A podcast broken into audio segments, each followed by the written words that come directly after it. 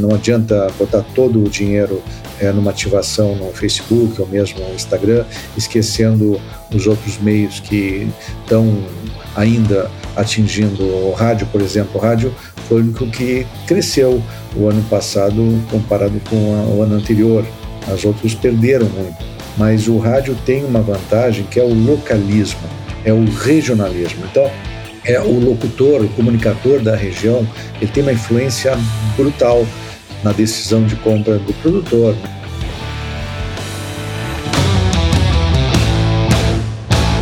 E aí, meu povo, como é que vocês estão? Estamos aqui ainda naquela voz rouca, que vocês já vão até acostumar com ela, né, por um tempo, não tem jeito. E nós estamos aqui hoje para falar de marketing no agronegócio. Tem coisa melhor do que falar sobre isso? Eu desconheço, viu? Tem poucas coisas mais interessantes hoje para falar a respeito que não sejam essa. E vou dizer já por quê? Porque todas as pessoas, todas sem exceção, no nosso agro, deveriam conhecer, falar mais sobre isso. Eu já venho falando aqui um pouco disso, né? Mas, ó, segue o canal aqui, compartilha já com a galera toda que você acha que pode ajudar, que, vão, que vai gostar desse conteúdo, que vai levar uma coisa boa para a vida dessa pessoa. E nós vamos falar com um cara que entende de marketing como eu não conheço. Nós vamos falar com o Alberto Meneghetti. Alberto, você está pronto? Olá, tudo bem? Prazer te escutar de novo aí, mesmo com voz rouca. É um prazer te escutar aqui. Tudo bem, estou pronto sim. Tudo certo, ótimo, Alberto. Ó, deixa eu apresentar o Alberto para vocês aqui. É, eu trouxe o Alberto para o Agrovendas porque primeiro porque é sempre bom bater papo com ele, é sempre bom conversar. Eu conheci o Alberto conversando desse jeito aqui, de áudio só, lá no Clubhouse, na época aí que a gente é, tinha aí um, um, pessoal forte do agro participando de salas e abrindo salas também, a gente já fez algumas juntos, né? E aí eu tinha que trazer esse cara aqui, assim, não só para trazer esse conteúdo que eu tenho certeza que vocês vão curtir, mas também para apresentar o que ele faz hoje no agronegócio e para vocês verem que tem tanta coisa que às vezes a gente nem imagina, tem tanta coisa acontecendo por aí. Acho que vai ter aprendizado de todas as formas aqui. Quero já agradecer por ele ter vindo, porque eu sei que o tempo dele é super corrido, tem muita coisa que esse cara faz, a gente vai contar um pouco aqui também. E Alberto, vou falar um pouco só sobre você, mas eu vou deixar depois você se apresentar, tá? O Alberto, ele é publicitário, ele tem uma agência de publicidade, inclusive chamada Neo Digital, que é especializada em marketing para o agronegócio e atende aí grandes contas.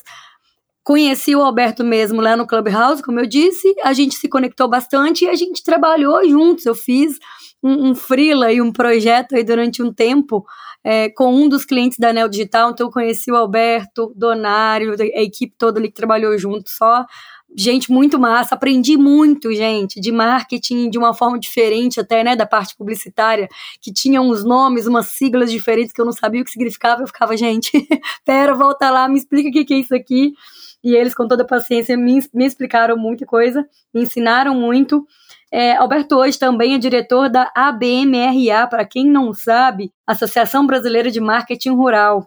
É o, o que a gente tem de instituição maior aí no nosso país, representando o nosso marketing do agronegócio. E eu já vou deixar ele falar a respeito um pouco aqui dessa trajetória. Ele tem muita coisa para falar hoje aqui com a gente, a gente vai trocar uma ideia legal. Alberto, fica à vontade. Obrigado mais uma vez por estar aqui. Conta um pouquinho da sua história aí pra gente. Bem legal, Miriam. Muito obrigado pela oportunidade. Sempre é bom falar sobre o marketing do agronegócio e explicar um pouco como é que eu cheguei aqui, né? E eu tenho uma, uma jornada bem grande na área de propaganda e publicidade, mas já me disseram que não se deve contar cases com mais de 10 anos. Então, é, 10 anos coincide justamente quando o momento que eu estava é, com outra agência, era sócio de outra agência de propaganda, depois de ter uma trajetória com é, tendo sido sócio e participado de outros grupos nacionais e internacionais de comunicação. E aí, nessa agência que eu estava, nós conquistamos uma conta do agro, né, que foi a BASF, é, no caso, em 2010. A partir daquele momento, a, a minha vida mudou completamente, porque eu enxerguei no agronegócio um, um momentum, que a gente fala um momentum bem interessante, porque estava sendo criado é, uma, uma lógica de comunicação que não existia no agronegócio, na comunicação do agro. E eu gostei de estar naquele momento, gostei de interagir, fazer a interface com pessoas da área de marketing de big players do Brasil. E esses caras, eles vinham geralmente do campo, eles eram, são agrônomos.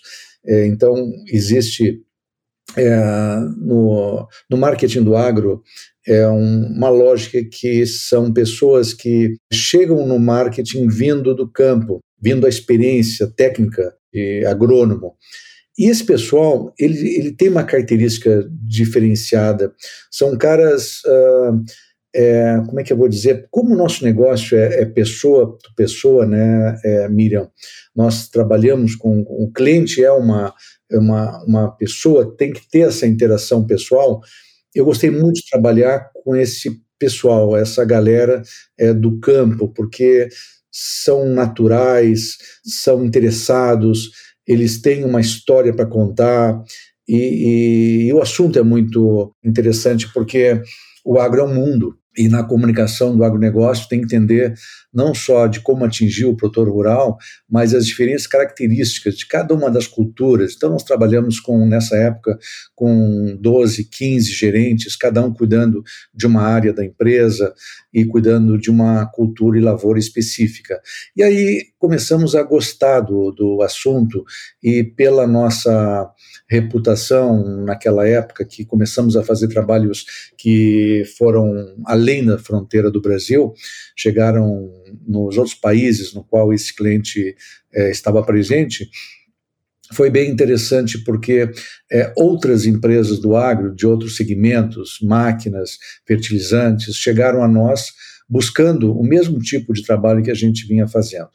Bom, isso foi no, na década passada, 2010 a 2020.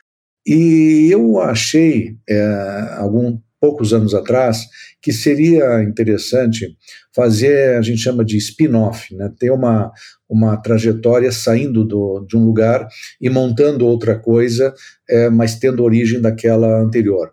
Nesse caso, o spin-off se deu porque eu entendi que as agências tradicionais de propaganda, elas trabalhavam num modelo já antiquado e os clientes nos últimos anos eles se profissionalizaram muito mais, eles avançaram muito mais que as agências. E, e nós, uh, eu enxerguei que teria uma grande oportunidade aí, um oceano azul, para uma agência pequena, boutique, é, enxuta, leve, emulando o, a lógica de startups.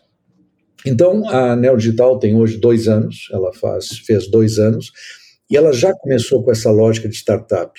Por isso que o nosso primeiro projeto grande, que continua até hoje, é um, um projeto de inovação no agronegócio, levando digitalização para o campo. Então, buscando é, técnicas e, e, maratonas de inovação que vão atingir lá na ponta o, o público-alvo, que é o produtor rural. Em paralelo a isso, pela nossa, pela minha trajetória e também do meu sócio, Donário Lopes de Almeida, que é um, é um produtor rural, pecuarista e comunicador, é jornalista, ele foi presidente do Canal Rural. Então, nós juntamos nossas competências e fizemos a, a Neo Digital com esse modelo no qual o olho do dono tem o seu valor, né, Miriam? Porque é, nós entendemos que cada cliente que nós pegarmos, e não queremos ser uma agência grande, mas uma agência com poucos e bons clientes, nem falo grandes clientes, falo bons clientes, porque uh, se a gente tem um, um cliente é bom, um cliente quente, as respostas são quentes, são boas. Se tem um cliente frio, é, a lógica de comunicação faz tu entregar um produto frio. E graças a Deus, até agora, nós temos clientes maravilhosos que nos dão esse input, esses insights, eles vibram junto conosco quando ah, nós conseguimos entregar campanhas uh, de comunicação. E, e, teve uma, uma lógica aqui, Miriam, que justamente nesse momento em que a onda digital avançou de uma maneira preponderante, olhar os meios de comunicação, o digital é o único meio, vamos chamar de meio, que tem crescido comparando com os meios de comunicação tradicionais. Vamos falar de TV aberta, vamos falar de jornais, revistas, rádio. O digital, mas eu, eu trago aqui, eu sempre acreditei num planejamento omnichannel, um planejamento no qual todos os meios são importantes. Tem que só estrategicamente pensar naquele momento qual é o peso que vai dar para o digital, qual é o peso que vai dar na mídia chamada tradicional, porque nosso homem do campo ele tem um comportamento, a jornada diária dele é diferente do cara urbano, do cara da cidade. Ele acorda cedo, ele anda bastante, ele, ele, ele anda, eu digo, pega o carro e vai de uma cidade para outra, de um local para outro. Então, essa mobilidade faz com que alguns meios de comunicação que não são muito adequados para a cidade, bom, assim, esse meio que nós estamos falando agora, né, que tu escolhesse como um meio de propagação das tuas ideias e dos teus entrevistados, é o podcast. Podcast é uma excelente maneira de atingir o nosso produtor, porque ele pode baixar offline, aí coloca, é, coloca no seu carro, no seu picape, e anda horas, como ele anda pelas nossas estradas no Brasil, nesse Brasilzão aí, escutando né, conteúdo. Então, nós estamos falando de conteúdo, Miriam, é, é conteúdo. É, hoje em dia, além da, dos meios tradicionais, os próprios anunciantes, eles estão se tornando broadcasters. Os anunciantes, eles estão entendendo que eles têm que, que produzir muito conteúdo e tem que emitir esse conteúdo também, porque hoje ficou bastante, bem mais fácil de dele ter um hub de informação e alimentar esse hub. A questão é, tem tanta informação por aí, o produtor rural, ele é atingido por tanta, tanta empresa, tanto meio de comunicação, que ele já não sabe mais. A própria inovação chegou para ele, a agricultura 4.0, que parece que é a maravilha do século, se ela não for bem comunicada, o produtor ele vai ter zilhões de opções, de alternativas para o seu negócio e não vai conseguir usar nenhuma. Então, é, voltando à questão do porquê que eu estou nesse, nessa batida de marketing do agro, porque tem uma, uma enorme oportunidade aí para quem quiser trilhar esse caminho. Muitas empresas precisando se comunicar, se comunicar melhor, e eu acho que nós estamos aqui, a Neodigital está aí para ajudar esse pessoal novo que está entrando, Miriam, e está querendo também ocupar o seu espaço, mostrar a sua marca, apresentar seus produtos. Essa é a, é a lógica pela qual eu sou apaixonado e para mim não é um trabalho, eu, eu, eu curto trabalhar tanto nesse, nesse segmento de propaganda, ainda mais agora, né, que descobrimos então um novo é, novo segmento, né, que é o agro, que há alguns anos já eu venho trilhando isso e eu resolvi que a Neodigital seria teria essa esse, esse alcance vertical nesse segmento do agronegócio, que é enorme. Ó, e eu, eu posso atestar isso aí, assinar embaixo, viu? Na hora que você fala que, que você se diverte, você gosta pra caramba. a gente ficava, às vezes, lá final de semana trocando né, ideia, lembrando de uma coisa, mandando pro outro. É, é muito bom quando a gente é, faz uma coisa que a gente se identifica tanto, né, Alberto? E, e uma coisa que você, me, você falou aqui, cara, eu puxei um monte, eu anotei um monte de coisa aqui, um monte de pontos aqui pra gente conversar dentro do que você falou, mas, assim, acho que a primeira delas, assim, você falou lá no começo, né, é, com, com tanta coisa que você já tinha feito, com toda a bagagem que você, que você tinha, e quando você, você pegou ali, ó, a, sua primeira conta do, do agro para atender, quais que eram os desafios maiores, Alberto? Porque assim, a gente realmente, a gente sabe que a gente, a gente que está aqui dentro do agro, né? A gente sabe que a gente está num universo que se comunica de uma forma um pouco diferente. Você citou umas coisas aí de é, horário, né? É engraçado, né? Os posts feitos para as pessoas, vamos dizer, da cidade, às vezes saem tipo 9 horas da manhã. 9 horas da manhã, o produtor rural já está no campo há muito tempo, já fez tanta coisa, já está quase querendo almoçar, né? Então acho que começa daí do, do horário, mas tem muito mais.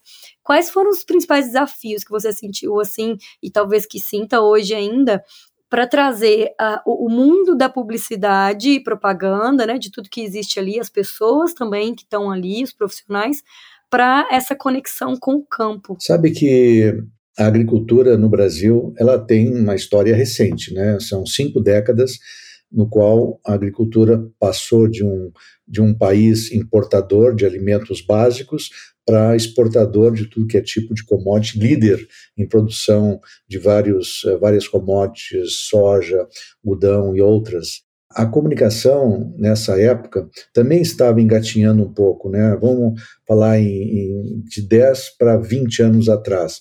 Quando eu conquistei essa conta, a gerente de marketing, inclusive, ela não era agrônoma, era advogada.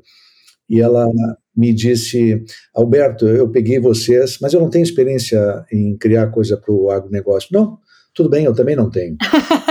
o que eu quero é um olhar diferenciado, é um olhar da propaganda é, criativa, mas voltado para o nosso negócio, porque o que tem se, se visto o que tem a gente vê e, e, e nota abrindo as revistas e vendo os comerciais é aquela paisagem rural tradicional, clássica, que é o produtor no meio do campo e apresentando o produto, seja ele herbicida, fungicida, inseticida, seja qual for o produto, de uma maneira mais tradicional. E nós queremos uma ruptura nessa comunicação.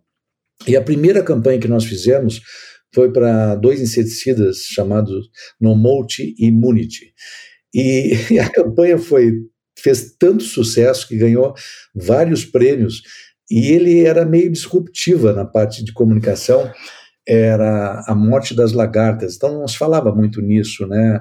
Assim, querer mostrar a morte. Então, sutilmente nós botamos a morte com uma foice em cima de uma folha eh, de soja e a lagarta olhando para aquela morte e tendo medo do, do inseticida. Bom, foi um sucesso de vendas e um sucesso também de público, porque ganhamos muitos prêmios, né? E aquilo nos deu um gás para fazer mais de sei eu, 500, 600 campanhas na sequência, e cada, cada uma delas, além de ser uma campanha assertiva, a gente se divertia muito, a equipe criativa se divertia muito, porque é, a imaginação viajava né, nesses casos. Uh, se buscava referências no mundo publicitário uh, tradicional, mas jogando num meio novo. E eu acho que nós fizemos assim um trabalho bacana, deixamos um legado muito muito bom nesse nesse período, além dos prêmios que qualifica um pouco, qualifica bastante, né, o trabalho de uma agência, as premiações não é um fim, mas é um meio para mostrar para o cliente é, como se comparar com outros anunciantes também. Nós tivemos também um, uma sorte daquele momento ter criado, concebido uma campanha institucional é, para esse cliente, uma campanha que buscava é, referências e números que não eram mostrados ainda da importância da agricultura brasileira é, em alimentar o mundo, em alimentar o planeta. Então, a campanha Planeta Faminto da BASF foi uma das mais bem-sucedidas e premiadas da história da empresa. Ela percorreu vários países, nós fizemos a tradução dela por vários é, países no qual a empresa é, tem filiais, né? ela vende seus produtos.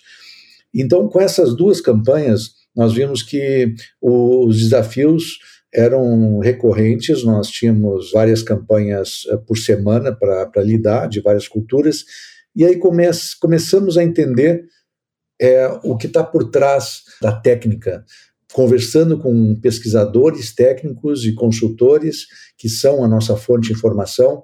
Por exemplo, a gente fala muito, né, Miriam, que não existe marketing sem ter um barriga no balcão. No caso, o nosso balcão é o campo, é o, o, o agricultor, é, são as dores.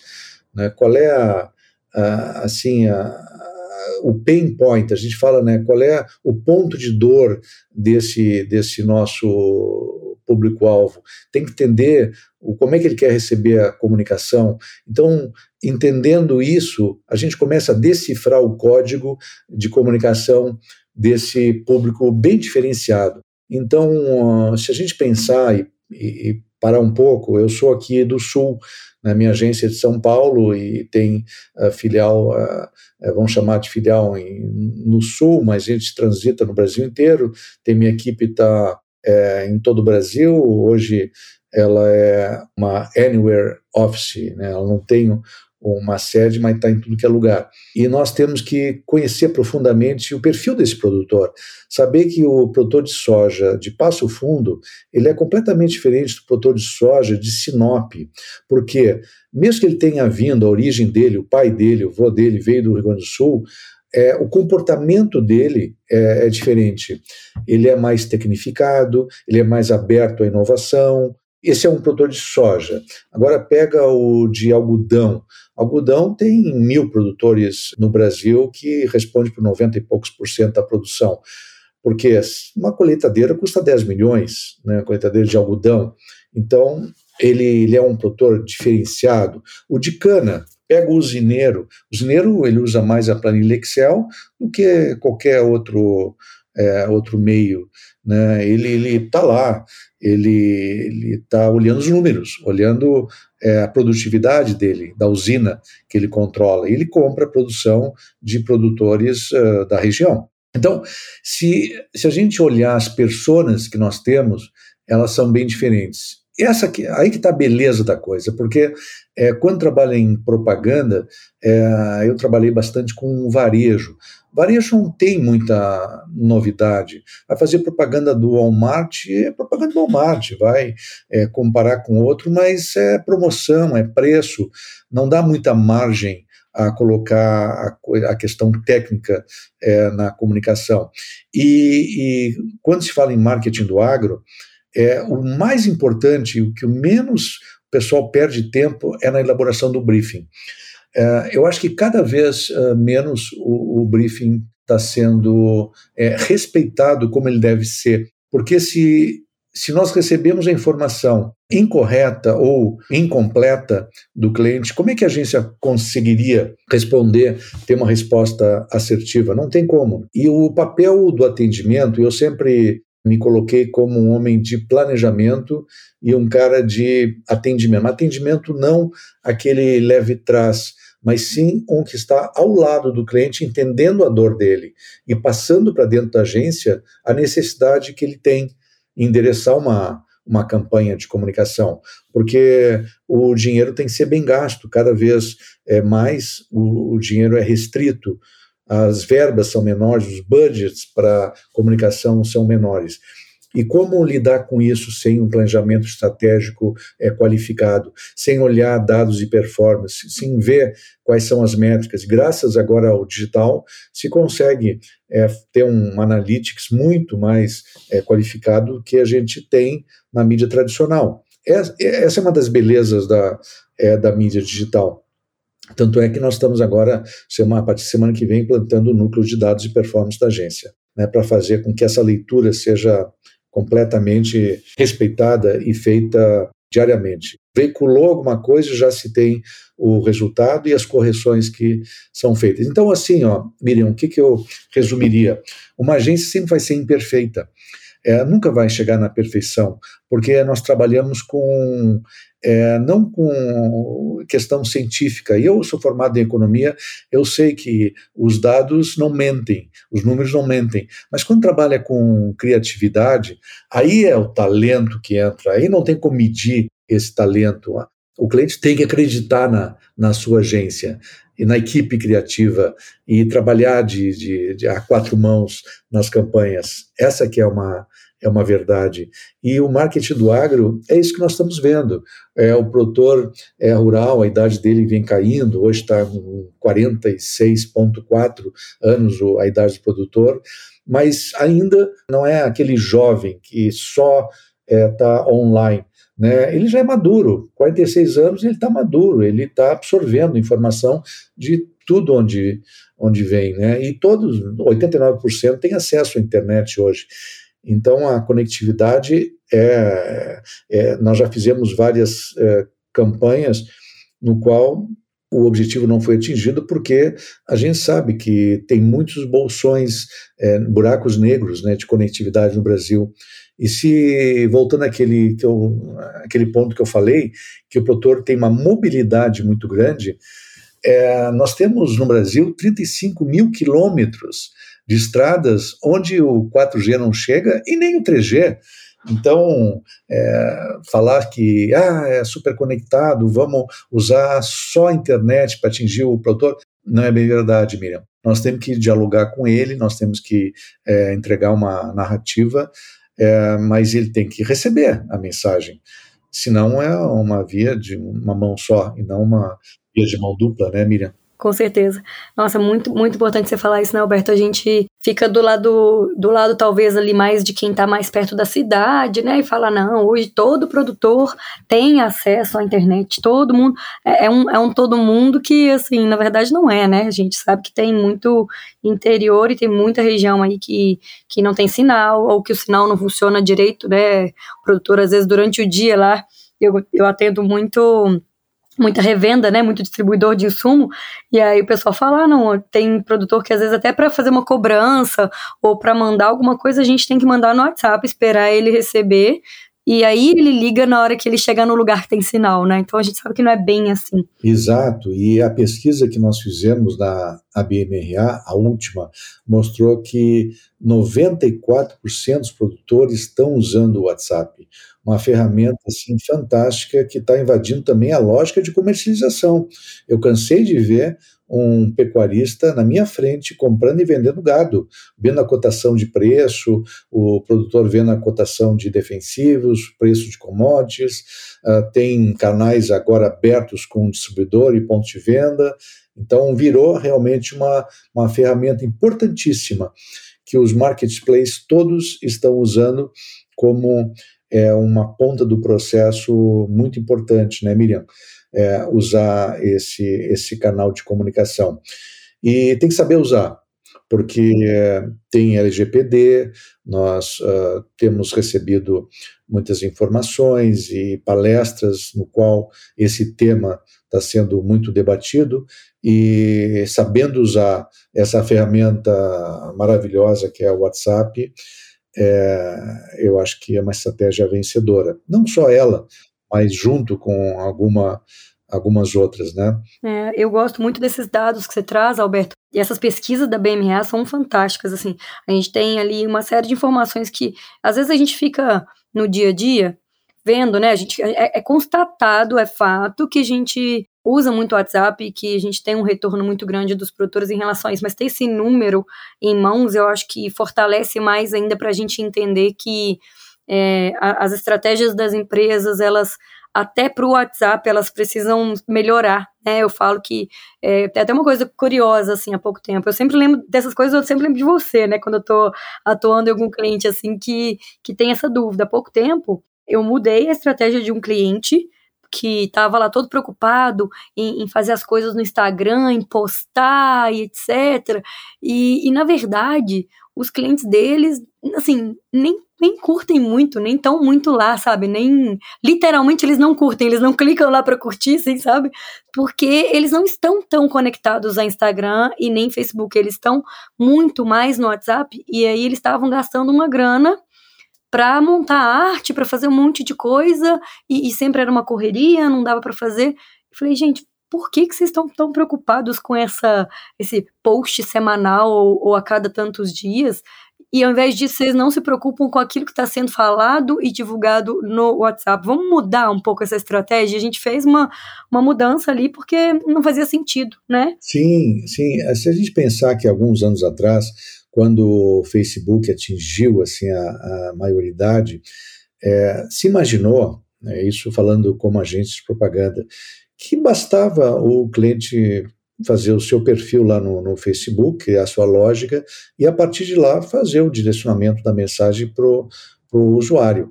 Mas logo depois o Facebook mudou o algoritmo e agora entrega menos de 1% organicamente. Então, tudo precisa impulsionar, precisa de dinheiro, enfim, é claro que mudou radicalmente a, a nossos planos estratégicos de comunicação, é, usando talvez hoje mais o Facebook para o produtor rural do que o Instagram, que pega um público um pouco mais jovem nessa, nessa fatia aí, de, nesse corte né, de perfil de usuário. Mas uh, não é, é, a saída, não pode ser é, o único, canal. Né? Eu acho que é, não adianta botar todo o dinheiro é, numa ativação no Facebook ou mesmo no Instagram, esquecendo os outros meios que estão ainda atingindo o rádio, por exemplo. O rádio foi o único que cresceu o ano passado comparado com a, o ano anterior. As outras perderam muito mas o rádio tem uma vantagem que é o localismo, é o regionalismo. Então, é o locutor, o comunicador da região, ele tem uma influência brutal na decisão de compra do, do, do produtor né, e, e do, do, usuário lá. O produtor hoje ele, ele tem à, à disposição milhares de marcas, milhares de marcas. Então, cada uma tem a, a sua seu diferencial, a sua proposta de valor o produtor ele, ele compra no mínimo, ele escolhe três marcas de sementes, por exemplo, no plantio da safra. E essas marcas, então, essas três marcas que ele usa, cada uma tem a sua proposta de valor. E imagina quantos inseticidas ele tem à disposição e genéricos, quantos fungicidas, quantas marcas estão em volta dele fazendo a, a sua defesa. É, é, como né, o mercado automobilístico tem quantas opções para comprar um carro é, hoje, né? Tem 30, 40. E então uma agência, um parceiro, é, ele é muito importante. Ele é muito importante porque ele vai escolher o melhor canal, melhor, melhores canais de comunicação para chegar a mensagem é, para ele, né? Para ajudar a sua escolha. E não adianta só chegar mensagem, tem que ter uma narrativa é, lógica, uma, uma boa narrativa persuasiva, mas persuadir no bom sentido, não persuadir no mau sentido. Dar informação para ele. E sabe, sabe uma coisa, Alberto, assim, é até bom, até vou falar aqui, porque às vezes o pessoal está escutando a gente aqui e tá, vai falar assim: a Miriam falou que não é para usar Instagram. a gente tem que ter esse cuidado hoje em dia, né? Só deixando muito claro que, assim, ó, primeiro puxar isso que você falou aqui, que é super importante aqui, enfatizar que não adianta a gente estar em um canal só, em um lugar só e achar que ali a gente vai construir um, um, a nossa casa, né, num terreno inclusive alheio, porque quantas contas aí hoje são perdidas, quanta coisa acontece hoje, sei lá, de um dia para o outro, se uma rede, se uma, uma rede social parar de existir, você construiu sua casa no terreno dos outros, você vai ficar sem, né?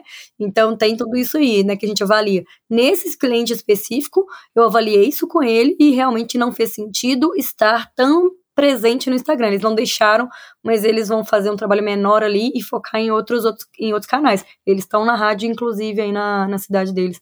Mas só, só trazendo aqui, assim, porque você falou uns pontos aí também, falei, cara, daqui a pouco o pessoal vai falar assim, a Miriam falou que o Instagram E, e, é bem o que você falou, tem, tem que estar tá presente em mais lugares e tem que ter alguém, Alberto, que aí é até uma outra coisa que eu queria é, puxar aqui pra gente falar, que eu achei assim fantástico na hora que você falou, que atendimento não é você ficar na frente do seu cliente ali e pronto, né? Ele falou que quer, você vai lá e busca o produto e entrega na mão dele, é, ou o serviço é, o atendimento, você falou assim, ó, eu tenho que estar do lado do cliente, eu tenho que sugerir opções, eu tenho que planejar junto, eu tenho que analisar os dados né, de performance e, e muito hoje do que a gente fala, isso aí, a gente tá, você está falando de marketing, mas isso é, é vendas de qualquer forma, né? A gente não está com um cliente só para oferecer um negócio ou atender o que eu chamo de sofrer compra. Tem gente que sofre compra, não vende, né? então, se alguém chegar e falar, Alberto, tô precisando de um, sei lá, montar um outdoor e tal, faz aí para mim. Você fala, opa, beleza, faço, mas vamos conversar, deixa eu conhecer a sua empresa, né? Deixa eu entender o que, que tem aí, é, se é isso mesmo que você precisa agora, né? Não é, não é sofrer a compra e aceitar, como a gente acaba vendo. Esse é um briefing, né? Que a gente falou que tem que ser é, muito bem detalhado. Né? É uma, um dado que eu vi esses dias numa uma palestra que a gente teve lá na associação foi interessante. Acho que, se não me engano, 85% dos produtores ainda, ainda usam a caderneta de papel, aquela, sabe, para fazer anotações e fazer os seus cálculos. Só 15% usam Excel, para ter uma ideia, e 5% não usam nada. Esse dado é, me surpreendeu é, brutalmente, né? Imagina só. É, como é que eles uh, lidam com esse novo mundo, esse, essa onda digital. E pensando assim que o, o dia deles é influenciado também por alguém. E, e aí entram aqueles, né, os nossos influenciadores do agro, agroinfluencers, micro ou macro influenciadores, que pode ser uma, uma boa estratégia para disseminar a informação que a gente quer, né? E olha que tem gente que fala que influencer não, não vale a pena, né, Alberto? Aí, aí volta de novo no que a gente tinha acabado de falar. Tudo depende da estratégia, tudo depende, né, do, do que, que foi planejado. E adequação, né? Porque nem sempre o influenciador é o ideal para aquela marca. Ou ele transmite, aí que entra, transmite a veracidade e legitimidade. Ele tem que transmitir isso aí, tem que, tem que bater no produtor. Opa, essa pessoa está falando sobre café, e é teu tema, um dos teus temas preferidos, né, Miriam? Alberto já me conhece. café, ela conhece café, entendeu? Então, o que ela está dizendo é verdade, é exatamente isso que, que tem que ser dito. O conhecimento regional é importante para qualquer estratégia de comunicação. E por isso que a pesquisa da ABMRA, que tem 36 anos, é uma bússola estratégica né, para a construção desses planos de comunicação. E eu acho que o, o produtor, é, mesmo assim, não deixou de ler jornal, revistas especializadas, TVs uh, ah, focadas no agro, e ser atingido pela comunicação dos painéis de estrada, outdoors. Esses dias eu falei sobre esse assunto, sobre outdoors, como, como são importantes é, para a comunicação do agronegócio, é, porque aí já entro entrando de, de, outro tema. Este ano nós vamos uh, fazer novamente, eu vou pilotar a mostra de comunicação agro, que também é uma, uma bússola para o setor da criação, para mostrar como é que os anunciantes estão usando a criatividade para atingir seus objetivos né, de, é, de comunicação. Então, a, a, nós podemos ver esse ano é, que todos os meios são usados de uma forma ou outra, eles são utilizados e bem-sucedidos né, nessa estratégia. E o digital, ele sozinho, jamais vai criar uma desejada imagem da marca. A gente sempre fala, awareness da marca, quem vai criar não é o digital. Quem tem que fazer a imagem de marca é um, uma combinação dos meios de comunicação, um mix de comunicação correto. É esse que continua mais vivo do que nunca. É, e vai continuar por muitos e muitos anos. Uma combinação, um mix ideal. É, tem que trocar o ou né, pelo e, usando a inteligência de mídia para atingir o alvo. Então, não vamos dizer, ah, não, vamos colocar digital em vez da, da tradicional. Não, vamos botar também. Vamos usar é, um, as duas coisas de maneira que atinja é, isso aí. Esses dias, uma coisa, uma história interessante, Miriam, nesse bate-papo que nós tivemos num comitê lá na agência, entrou, não vou dizer a marca, mas uma grande marca é, de agroquímicos do Brasil fez uma estratégia diferenciada, colocando no interior do Rio Grande do Sul, na colônia alemã, esportes falados em alemão. E foi um maior sucesso. É, então, atentar para essas particularidades, atentar que lá em Santa Cruz, por exemplo, tem uma região de fumo muito forte, e os produtores de fumo falam bastante alemão também, é, é, uma, é uma estratégia super inteligente e diferenciada. Então, é, tem, é, como o Brasil é muito grande, tem é, 5 milhões de produtores e 5 milhões também de propriedades é, rurais, tem produtor de tudo que é tipo, né? Tem o que é produtor de HF, hortifruti, que é menor, tem produtor de cana, que é gigante, algodão. É isso que faz a beleza do agro, do marketing do agro, Miriam. Por isso que eu estou aqui. Esse universo nosso, ele é muito apaixonante, Alberto. Não tem jeito, não. É que pôs, pôs o dedinho assim, ó, no, no agro uma vez, não, não sai mais, não. é, É, é, é, verdade, é verdade. Ô, Roberto, e sabe você me contando isso, falando essa história, achei fantástico esse negócio do, é, de, de, fazer né, em alemão, porque a, a, a, as pessoas ali da região falam alemão. Olha só, é, a gente tem muita mania, tá, Alberto? E, e, me incluo porque, afinal de contas, eu sou do agro, eu já falei isso muitas outras vezes também lá atrás, e, e a gente tem uma mania de falar assim: ah, tal pessoa é, não consegue falar a nossa língua, tal empresa não consegue trabalhar aqui porque não fala a nossa língua. E quando a gente fala de, de publicidade, propaganda, de marketing de forma geral, a gente tem essa, essa dor, essa dificuldade de encontrar profissionais que entendam um pouco mais do nosso universo para então fazer um trabalho interessante lá na frente. E assim, é, não, não só por você ter falado aqui, mas conheço o seu trabalho, conheço é, uma parte boa da equipe da ANEL, e eu sei o tanto que, na verdade, a criatividade é que manda, né? né? Não é a pessoa, a pessoa não tem que conhecer o designer lá, a pessoa que vai fazer o, a, a, a, imagem, ela não tem que necessariamente saber o que, que é uma vaca, saber o que, que é um, um inseticida ou um inseto, né? É, essa pessoa ela tem que ser criativa para ela entender, pegando esse briefing, pegando tudo que já existe aí de é, formatado, e ela tem que conseguir trazer algo fora da caixa, algo diferente aí, se lógico o cliente aceitar esse tipo de comunicação diferente, né? Mas a gente às vezes fica esperando que, que as pessoas conheçam de agro e, eu acho que assim, para a gente esperar isso, a gente vai ter que ter, então, agrônomos que também entendam de marketing, de publicidade, de propaganda, né? É, isso é completamente verdade, sabe? Nós temos um, agora instituímos uma coisa chamada Neotox, é, que faz com que a equipe esteja em contato com pesquisadores toda semana, consultores uh, do mercado e pesquisadores técnicos, para entender um, um pouco mais sobre as culturas, sobre as pragas, sobre as doenças, e quanto mais informação, melhor. Mas, uh, num briefing, é, quando nós buscamos o briefing, e já falei isso no começo aqui do nosso papo, que o cliente, quando ele tem uma origem técnica, tipo um engenheiro agrônomo, ele é apaixonado pelo que ele faz e pela informação. E aí começam a passar dados técnicos, e isso é, talvez interessa na estratégia criativa 10% só. Então, um bom atendimento, um bom é, é, pessoa, o colaborador que faça a interface com o cliente, ele tem que traduzir isso aí, ele tem que buscar o sumo dessa informação e passar para a criação. Então, elaborar exatamente o, o, a ideia disruptiva, a ideia é, que vai vender, apresentar aquele produto. Por isso que é sempre diverso. Tá bom, mas o que que teu produto faz melhor que os outros? O que que ele o que, que, é bom dizer dele que a gente não poderia dizer do outro concorrente, né?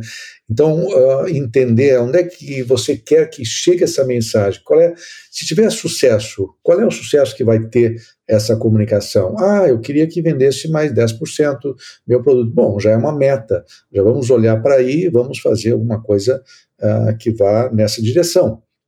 Então o cliente tem que ter uma certeza. E a linha de frente da agência tem que saber interpretar o que está sendo dito, o que está sendo solicitado e espremer aquilo, aquela informação e entregar o melhor para o criativo, para ele trabalhar com a base da informação. É, ele olhar para aquilo e dizer, cara, entendi. Eu não preciso entender qual é o ingrediente ativo que vai dentro daquele, daquele produto, mas eu sei que esse produto tem um diferencial que vai ser percebido pelo produtor e eu vou agudizar com a criação esse diferencial. Essa é a, a lógica é, da criação. Eu respeito muito os criativos. Eu, eu gosto muito do trabalho e eu acho que o que a propaganda me ensinou e a trajetória toda minha é, fez com que eu soubesse o que não é bom e às vezes é melhor saber o que não é bom do que o que é bom, porque, ok, é, a gente tá, tem que estar tá aberto às novidades e que o criativo vai, me, vai nos trazer. Mas se ele, se ele errar, eu tenho que entender que aquilo não é bom e não levar para o cliente uma coisa ruim, mas uma coisa diferente e boa. Né? Então, esse é nosso papel, o papel uh, da linha de frente de uma agência, seja planejamento, seja atendimento, seja quem faz essa, esse filtro inicial. É um papel extremamente importante. E a estrutura das empresas, né? Assim, eu fico vendo, né? Realmente aprendi coisa pra caramba, assim, quando eu, eu trabalhei com vocês ano passado. E a gente vê uh, o, o, tanto que a gente que tá do lado de fora, que tá só é, recebendo os materiais para aprovar, né? Quando a gente tá do lado de cá, a gente não percebe é, isso daí, essas nuances, né? De que, olha, existe uma uma intenção com aquilo que está sendo feito, né? Não é simplesmente uma imagem que está ali. E lógico, né, Alberto, também a gente vai entendendo aquilo que cada cliente gosta, também tem a, a, essa parte de identificação, né? Tem também ainda, lógico, pessoas que estão fazendo trabalhos de formas diferentes aí, então... Eu, eu chamo de briefing político, né? Porque é, nós temos que entender qual é a cultura da empresa. Eu não posso apresentar é, para uma empresa que ela tem uma atuação é, já é, disruptiva é, ou para um cliente conservador. Então tem que entender também isso aí, é papel da agência entender, entregar o melhor para aquele cliente. Né? E nós uh, não acertamos sempre. É, como eu falei no início, uma agência ela é imperfeita e vai continuar sendo imperfeita sempre porque um, um, um, assim um desafio de comunicação ele pode ser resolvido por várias soluções de comunicação, não uma só. Não existe a certa. Ah, é, essa é a certa. Não. Tem várias maneiras de responder a um briefing e a um desafio. E, eventualmente, se eu olhar para trás, todas as campanhas não aprovadas pelos clientes, milhares de campanhas que apresentei e não foram aprovadas, muitas delas o cliente tinha 100% de razão e não aprovar, e não deveria ter aprovado mesmo. Uh, a agência tem que ser inteligente a ponto de saber o que não levar para o cliente, o que não levar, e, e, matar a ideia na origem. Matar a ideia na origem, não levar coisa ruim, nunca levar coisa ruim. É melhor pedir para o cliente mais prazo e entregar uma coisa melhor. Então, esse é, uma, é um mantra da, da minha agência, que ela tenta estabelecer sem os vícios das agências tradicionais, é encantar o cliente sempre. É sempre encantar ele, deixar ele surpreso e aquele efeito wow, sabe? Wow, wow, uma coisa assim. Eu lembro, Alberto, eu lembro o tempo todo de você falando assim, a gente tem que, tem que chegar primeiro, a gente tem que surpreender. O que, que a gente pode fazer, né? Não é assim o esperar o cliente falar, ah, não gostei, tem mais alguma opção, né? Você sempre falava isso, reforçava isso de vamos fazer primeiro, vamos nos adiantar aqui, o que, que a gente pode fazer. E isso acho que serve tanto para vendas, né, Alberto? Se a gente está falando aqui de, é, de um trabalho específico e, e, que também promove vendas, né? Que também é feito nesse sentido de criar um relacionamento com o cliente lá na frente. Então, esse trabalho de divulgação das marcas e de construção de marcas também é muito nesse sentido, né? De gerar lá na frente vendas. Primeiro, grande vendedor de um cliente é a sua agência de propaganda. É, e vai instrumentalizar o vendedor com materiais, argumentários de vendas é, e outras peças que ele vai pegar e vai se empoderar com aquilo e vai chegar na frente do seu cliente final é, muito mais, uh, com uma autoconfiança maior.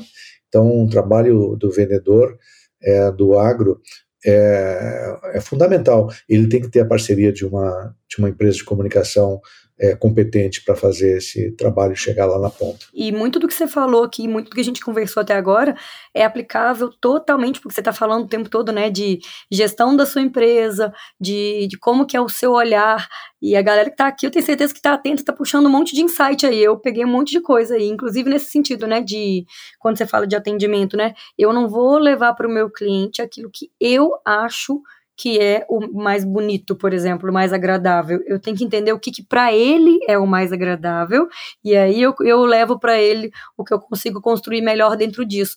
E, e venda é muito assim, a gente não tem que ficar achando que a gente vai que a gente já tem uma coisa e a gente vende para o cliente. Não, é primeiro a gente conhece o cliente e aí a gente oferece dentro do que a gente tem alguma coisa para ele, né? Eu tô só tirando aqui ideias aqui para discutir com a turma depois e para a gente falar também em treinamentos e tudo mais, que faz todo sentido.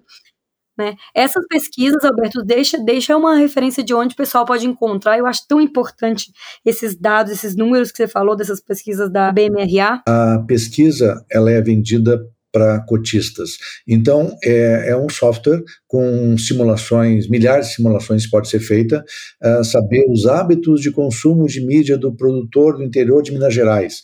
É, isso, quem tem essa informação é o cotista que vai comprar a pesquisa. Tá? Então, no site da abmra.org.br tem um resumo dessa pesquisa com alguns dados, mas não se encontra lá, e nem eu tenho acesso a isso, a todos os dados possíveis ser buscados. Mas, é, para quem trabalha com marketing do agro, é, tem tanta informação hoje né, presente e gratuita que se pode buscar é, do censo IBGE e, e outras pesquisas secundárias que é, trabalhar com isso é nosso dever, nossa obrigação o quem está na, na, frente na, na, área de vendas das empresas do agro tem que ter essas informações na ponta da língua, né? tem que saber é, o que está acontecendo para cada vez mais é, ser assertivo né, na sua venda. E o resultado da venda é que é, vai fazer né, é, o caixa funcionar lá e o cliente é, ficar satisfeito, né? O anunciante, no caso. Alberto, é, eu vou voltar aqui com umas perguntas, aquelas perguntas de, de bate-pronto, assim, ó, para responder rápido, para responder mais direto. E eu quero ver aí como é, como é que você vai fazer agora, hein? Quero ver. Vamos lá. Alberto, o que, que você acha que é a maior mentira que já te contaram a respeito de marketing no agronegócio? É, essa é fácil, essa é fácil, Miriam. É, é, quando nos falaram que o digital vai resolver 100% dos desafios de comunicação do agro. né? é, o digital vai resolver. Não, não vai resolver. Essa é uma grande mentira que está ainda sendo contada. Até alguns clientes ainda hoje acham que isso é verdade, mas não é. Essa é uma mentira. Então eu reputaria ela como a maior mentira atual do agro, do marketing do agro essa aí. Legal, legal. É, e o que, que todo vendedor precisa saber, Alberto, para ele se dar bem? Ele, eu acho que o, o vendedor, se ele não entender que o cliente é o centro do, do universo dele e conhecer bem os hábitos é a chave do sucesso dele, uh, ele não é um bom vendedor. Ele tem que pensar, tem que ter empatia, tem que entender, sacar as necessidades, aquilo que eu falei, né, que os americanos chamam de pain point, o ponto da dor, onde é que está pegando, é a chave. Então, o, o vendedor precisa saber que o cliente está no centro do universo dele. Quem é o cara? E às vezes o, o, o vendedor é, tem que saber que em alguns momentos o, o cliente dele é um distribuidor é o, o, ponto de venda, é o ele tem que saber que o sellout às vezes é mais importante, a reposição do, do estoque. Então ele tem que conhecer. É, eu, eu prezo muito assim esse conhecimento, né? O vendedor não pode se apaixonar tanto pelo produto, ele se, tem que se apaixonar pelo cliente e, e oferecer o melhor produto para aquele cliente, já que ele conhece tanto é, o, o, cliente. Né? Então, as abordagens que a gente recebe, a gente nota na hora, em tudo que é nosso dia a dia, né, se um vendedor de um, uma revenda de automóveis começa a te é, provocar com táticas erradas, é, já sente, né? Então, é, hoje o autosserviço, o e-commerce entrou para tirar, eliminar esse, esse vendedor que eu acho super importante né, o, a, pessoa física, ele, ele ser um consultor daquele, daquele cliente. Né? Então, é, o vendedor precisa saber que o cliente é o centro universo respondendo. Maravilha, maravilha. Concordo demais. E última dessa, dessa série de perguntas aqui. Deixa para o pessoal algumas indicações de do que, que eles podem ler, pode ser leitura, pode ser algum áudio, vídeo, alguma coisa assim, para vendedores aí, para galera que quer se desenvolver mais. Sim, eu pensando aqui rapidamente, eu podia dizer assim: uh, vai lá no Spotify, é, coloca no, no, vê os podcasts, coloca o tema que gostei de saber, por exemplo, agora esse teu tema, né, ver os excelentes podcasts que está fazendo, uh, ver informação, ela está disponível hoje na rede, vê no YouTube, coloca lá o, o qual é a tua deficiência em qual marketing digital, é, é, marketing do agro, é, vendas mais assertivas, qualquer coisa. E tem também, eu gosto de ler muito, né? E, e eu, eu tenho, assim, uma uma paixão pelo case da Amazon, porque eu sou um dos primeiros clientes dele no Brasil, talvez na década de 90, e desde lá eu vim comprando da Amazon americana e depois, quando vieram para o Brasil, a Amazon brasileira. Então, se pegar meu histórico é, de relacionamento com a Amazon, é tremendo e com é, sempre olhando esse, esse que eu falei antes, né, que eles acham realmente, consideram que o cliente é o centro do universo deles. Então, isso está presente em qualquer ponto da relação. E aí eu recomendo o último livro uh, que tem é, Amazon como tema, é o livro é, chamado Pense como a Amazon. Ele é escrito, ele foi escrito pelo John Rossman, que é, foi diretor da Amazon, foi, fez parte da gestão da Amazon. Então, lá ele coloca capítulos mostrando como se pode pegar essas lições da Amazon em prol é, desse, desse claim, né, dessa, de, desse objetivo principal posicionamento de marca da Amazon, que é colocar o cliente no centro do universo. É, qualquer, é, nesses últimos anos, qualquer compra que eu, e olha que eu compro bastante, muito, muito, muito. É, minha mãe lê é muito livro, eu compro muito livro para ela também. Né? Então, toda semana eu estou comprando alguma coisa. E, e, e, pensar como a Amazon é, é, um, é um título bacana, né? é instigante. Pense como a Amazon. É o que eu recomendo para o pessoal é, é ler, porque tem lições de venda muito, muito boas aqui. Então é a referência que eu deixo, Miriam. Você sabe que enquanto você está falando aí, eu já entrei aqui na Amazon, no meu aplicativo. já, já procurei aqui para ver se ele não tá, porque eu deixo uma série de livros aqui no, tipo no standby, né, para comprar depois.